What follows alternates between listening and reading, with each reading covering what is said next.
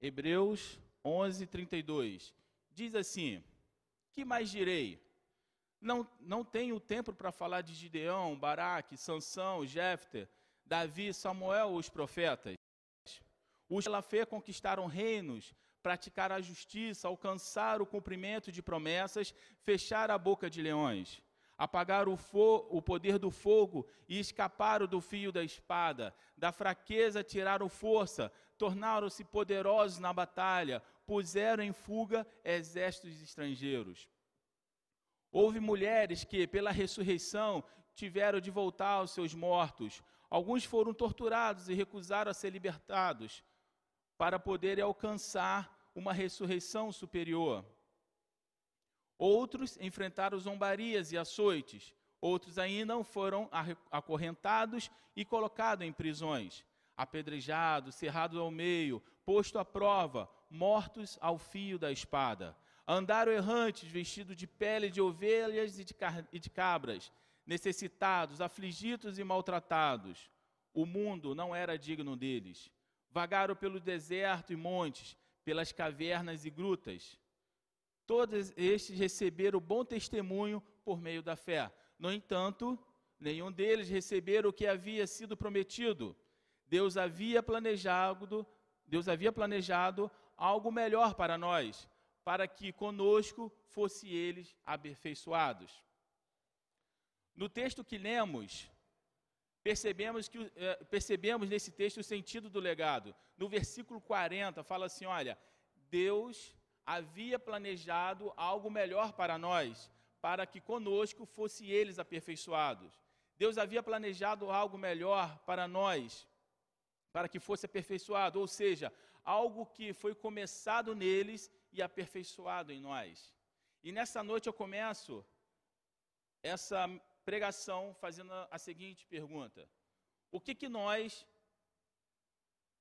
o que que nós temos feito para a próxima geração? Qual o caminho nós temos traçado ou quais os projetos de Deus nós temos traçado para a próxima geração?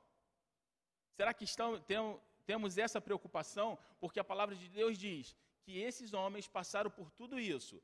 Muitos deles não viram as, as promessas de Deus ser cumpridas.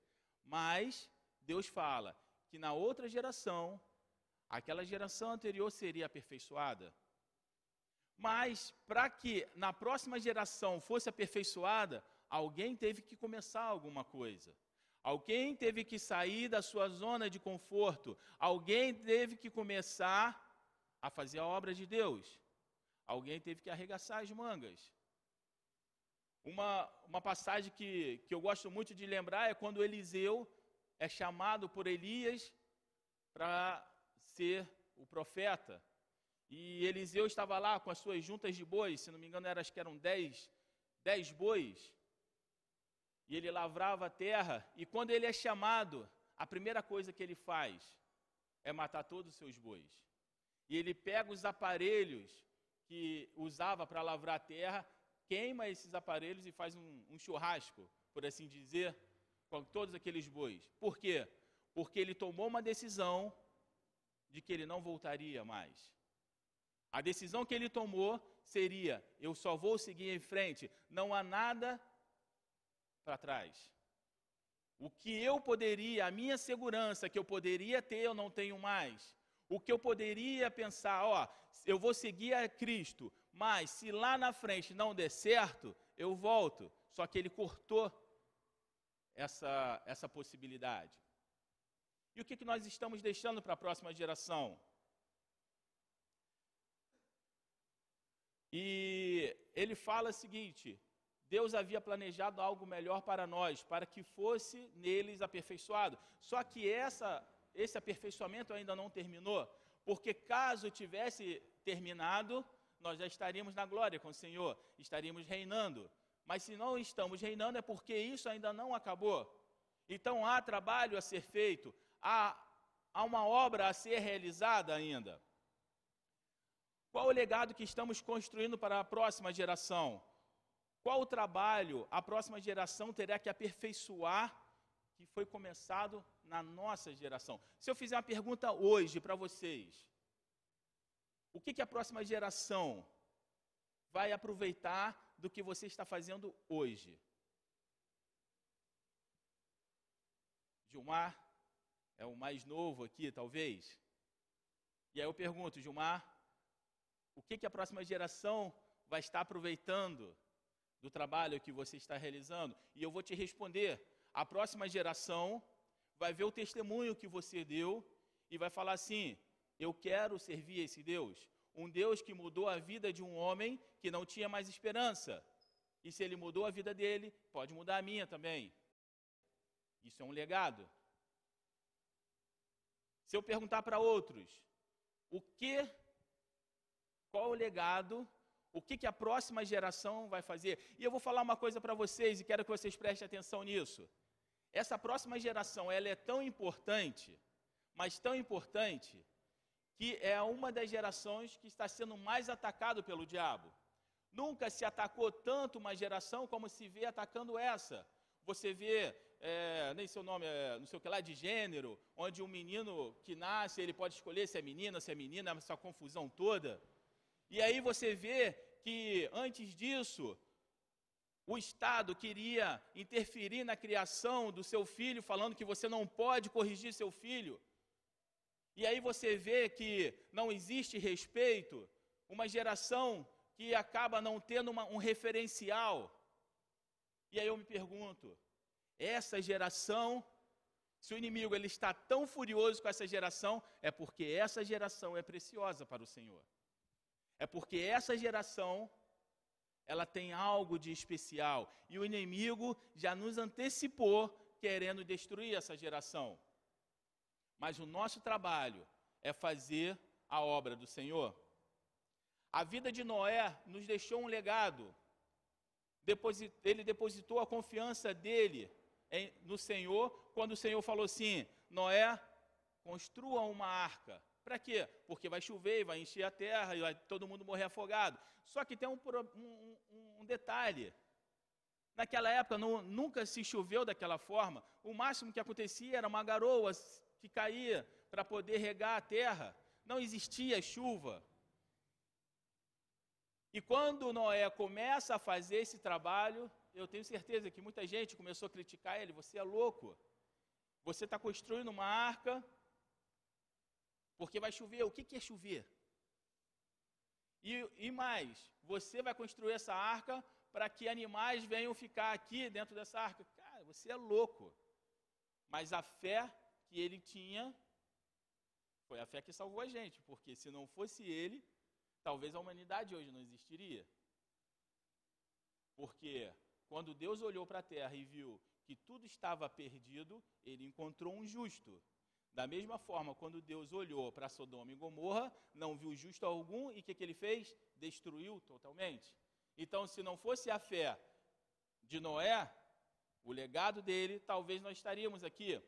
Abraão nos deixou um legado. Qual o legado que Abraão nos deixou? O legado da fé. A gente vai ver no Novo Testamento que Abraão ele, ele fala assim, ó, porque Abraão foi justificado pela fé. Mas deixa eu falar uma coisa para você. Abraão, ele não foi justificado pela fé quando ele foi chamado, sai da sua terra, sai da sua parentela. Não, aquilo ali era o processo de Deus na vida de Abraão. Abraão, ele não foi justificado pela fé quando o Senhor falou para ele: Olha, de você, você vai ser pai de uma grande nação. Aquilo ali se chama perseverança. Mas Abraão, ele é justificado pela fé quando ele mata o seu filho. Aí alguém pode levantar e falar assim: calma aí, ele não matou o filho dele. Sim, matou. Sabe por quê? Porque quando você lê lá no Evangelho, e Jesus fala assim: olha, se você olhar para uma mulher, mesmo se você não tocar, mas se você a desejar, você já pecou. Então, a ação ela começa no coração. Quando Abraão disse que iria matar, ele decidiu no seu coração que iria matar o filho dele. Então aquela decisão para Deus já, é, já foi o suficiente. Não precisou dele reproduzir isso em ação, porque o coração dele já havia determinado. No coração dele, ele já havia matado Isaac. Então, o que, que eu aprendo com isso? eu aprendo que o Senhor, ele sonda corações, não ações. Ele sonda corações. Então, naquele momento, quando ele vai exercer a ação que o coração dele já havia determinado que ele ia fazer, Deus interfere. Não, não faça isso. Mas ali ele foi justificado pela fé. E se alguém pergunta, perguntasse para Abraão: Abraão, você é louco? Deus não prometeu para você que de você seria, você seria pai de uma grande nação? Como você vai matar seu único filho? Eu acho que Abraão responderia assim: Olha, isso não é problema meu. Se Deus prometeu que vai fazer, como será feito não me importa. Eu apenas creio que será feito. Se, se Isaac vai, vai vai nascer, vai, ressuscitar, vai ressuscitar, ou se Deus vai me dar um outro filho, não importa. O importante é que eu tenho que fazer a vontade de Deus. Então, Abraão nos deixa um legado, e qual é esse legado? O legado da fé. Jacó nos deixa um legado. Qual é o legado de Jacó? A perseverança. Ele vai para uma cidade, trabalha sete anos por causa de uma esposa, depois trabalha mais sete anos por causa de outra, e depois volta, e você vai percebendo que ele não desanimou, ele foi perseverante em cada momento da sua vida. José nos deixa um legado. E qual é o legado de José? A fidelidade, a fidelidade a Deus. Mesmo ele sendo traído pelos irmãos, mesmo ele sendo vendido para o Egito, mesmo ele chegando no Egito e o Senhor abençoando e ele prosperando, e de repente, por causa de uma mentira, ele vai parar na prisão. Eu não me recordo agora quantos anos que ele ficou na prisão, mas ele ficou bom, um bom tempo. Mas ele não perdeu a fidelidade em, em, no Senhor. Só que, quando a gente fala assim, ah, ele ficou muito tempo na prisão, não perdeu a fidelidade, parece uma coisa poética. Mas quantas vezes nós passamos por problemas em apenas um ano e a gente perde qualquer, toda a nossa fidelidade ao Senhor. E a gente começa a questionar, mas por quê? Mas por quê? Eu não mereço, não. Meu irmão, se Deus estabeleceu para passar, amém. O outro que nos deixa um legado, Moisés, nos deixa o legado da renúncia. Moisés foi criado pelo, pela filha do faraó, tinha todo alta sociedade, vivia lá no palácio, mas ele decidiu cuidar dos seus irmãos. E por causa disso, ele foi banido do Egito. E eu fico pensando que, no momento que ele tenta ajudar um, o irmão dele, que está sendo é, castigado por um egípcio, e ele acaba matando aquele egípcio, e quando outros dois hebreus estão brigando e ele tenta apartar, alguém vira para ele e fala assim: Olha, quem te colocou sobre juiz sobre nós? Hein? Por acaso você vai me matar como você matou o egípcio? E aí ele percebe que aquela situação já tinha chegado a uma proporção e isso chegaria logo aos ouvidos de Faraó e ele tem que fugir. E o mais interessante não é isso, o mais interessante é que anos depois, Deus manda ele voltar para poder guiar o povo de Israel. E se fosse nós, a primeira coisa que nós falaríamos seria o seguinte: eu voltar para ajudar aquele povo que uma vez eu tentei ajudar e por causa deles eu tive que abandonar o palácio, por causa dele eu tive que abandonar minha mãe, meus irmãos, abandonar minha terra e ir para um lugar distante. Eu vou voltar para ajudar esse povo? Mas ele não faz esse questionamento. E ele volta e o Senhor o abençoa.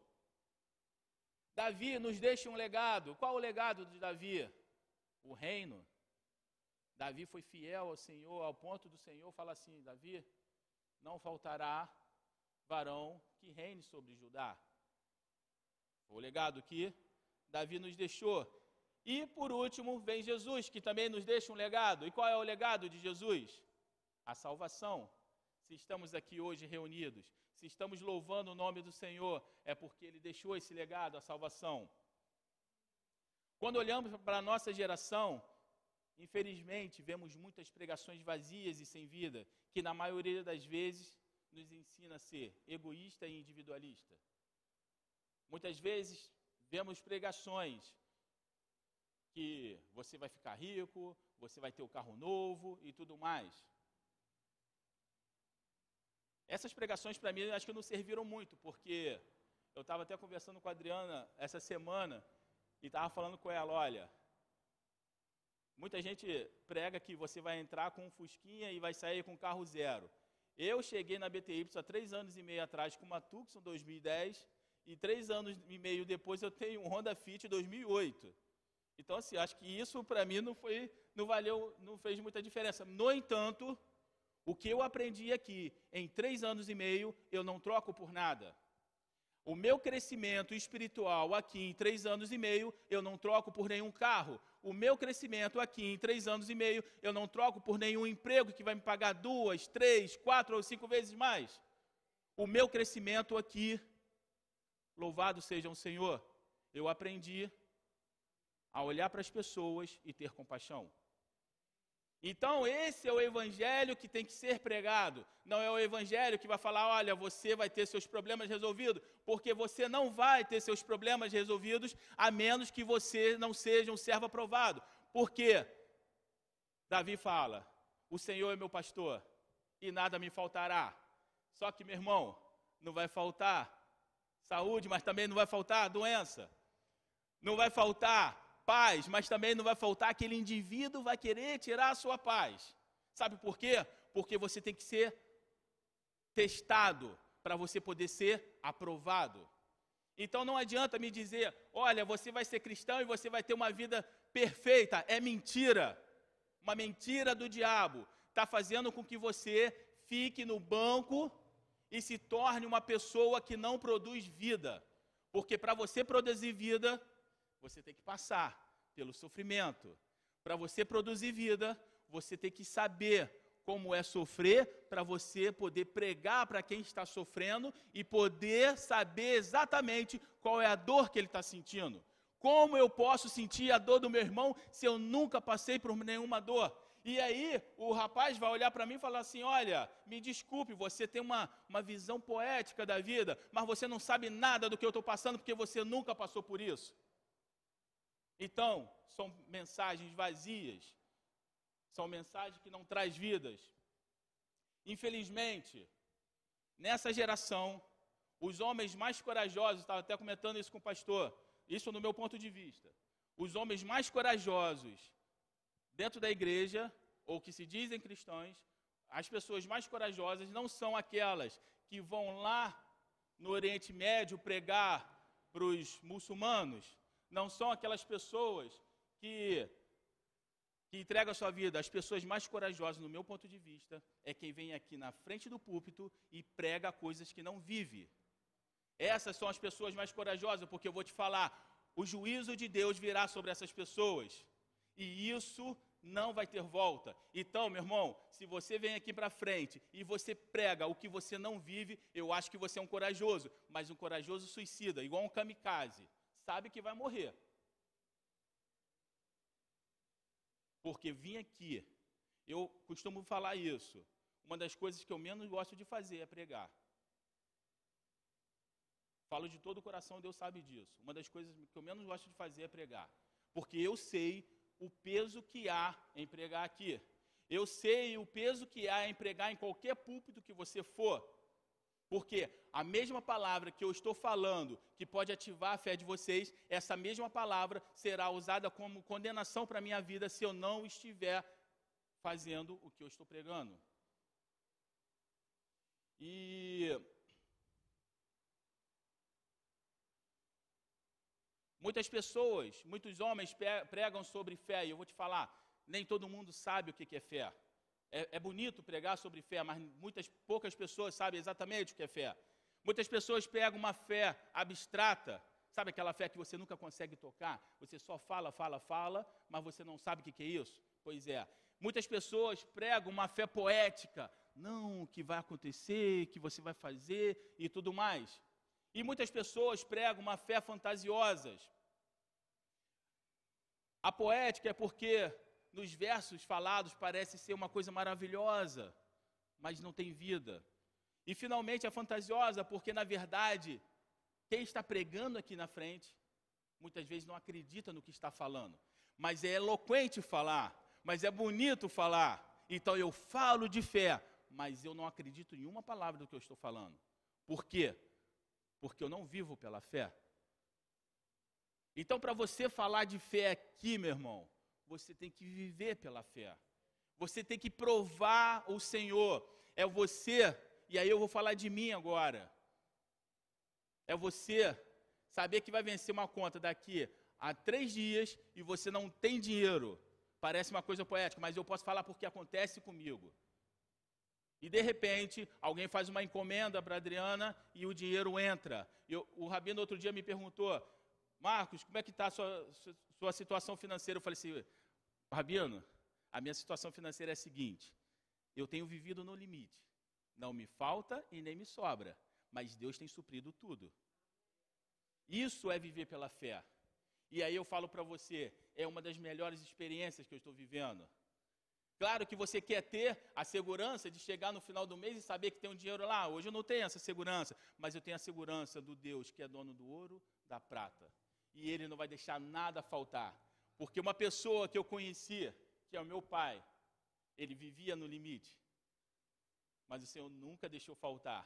E pelo contrário, muitas vezes ele recebia coisas. Meu irmão estava me contando, infelizmente eu não, não tive a, o, o privilégio de viver com meu pai. Mas outro dia eu estava conversando meu irmão estava me contando que uma, uma vez, próximo Natal, meu pai recebeu várias caixas de panetone. E aí meu irmão falou assim: Ó, oh, vou comer panetone até o ano que vem. Ele foi para a escola, quando ele voltou só tinha uma caixa de panetone. Ele falou: Ué, cadê? Já foi, já distribuí tudo. E aí ele vivia assim, fé sobre fé. Mas vou te falar, nunca faltou nada para ele. Porque o Senhor, Ele é fiel. Há um tempo atrás eu ouvi algumas pessoas falando assim: a gente faz um trabalho aqui com moradores de rua na segunda-feira, e pessoas que se dizem crentes, que se dizem que ter fé, uma vez eu ouvi falar assim: olha, o trabalho que vocês fazem é um trabalho de tolo. Deixa eu falar para vocês o nosso trabalho de tolo. Eu vi, não foi ninguém que me falou, eu vi, numa segunda-feira, os moradores chegarem aqui depois de dormirem na rua, depois de estarem com fome, eu vi esses homens tomando café, eu vi esses homens vindo aqui, e eu vi esses homens orando, de uma forma que em 40 anos eu nunca vi nenhuma congregação orando. Eu vi homens aqui na frente falando assim: Senhor, eu bebo, Senhor, eu uso drogas, Senhor, eu me prostituo, mas por favor, eu não quero mais isso. E eu não vejo as pessoas fazendo esse, esse tipo de oração. Eu vejo pessoas fazendo orações na igreja, Senhor, exaltado, adorado, entronizado, quando na verdade o coração está podre. Não tem arrependimento. E eu vi esses homens aqui orando dessa forma. Eu vi pessoas nessas cadeiras se ajoelhando sem que ninguém mandasse eu vi pessoas nessas cadeiras chorando sem que ninguém falasse alguma coisa. Não tinha música tocando, não tinha pregador de fora, só tinha um morador de rua orando aqui e as pessoas estavam sendo tocadas ali. Se isso é o poder de Deus, meu irmão, eu quero é isso para mim.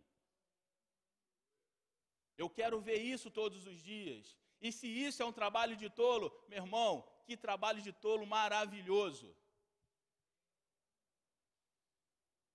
eu vi um homem que a minha esposa tinha medo quando chegou aqui. Ela já falou isso para você, não já? Que ela passava por ele aqui e falava assim: Cara, esse cara tem um olhar esquisito, eu, eu tenho medo dele. Esse mesmo homem, eu vi ele dando um testemunho num retiro para moradores de rua. E eu vou te falar: olha, tem muitos pregadores aí que eu conheço que não fala a metade do que você falou. Eu vi isso acontecer. Esse é o trabalho de tolo que nós fazemos. Esse é o trabalho de tolo que essa casa faz. Eu vi crianças que vêm aqui desse morro, que eu vou confessar para vocês, no começo eu tinha vontade de jogar eles lá fora, de tão rebelde que eles eram. Principalmente o Lucas, vocês sabem disso, não sabe? Pois é. Essas mesmas crianças, elas são irreconhecíveis hoje. Essas mesmas crianças, elas são carinhosas hoje. Esse é o trabalho de tolo que nós fazemos. Esse é o trabalho de tolo que essa casa faz. Eu vi crianças sentando aqui, eu vi adolescentes sentando aqui comigo no, no domingo de manhã, e eles confessando para mim que um já tinha cheirado, o outro já tinha feito isso, e eles prestando atenção no que eu estava falando. Porque eu percebi que eles queriam uma mudança. Então, esse é o trabalho que nós fazemos.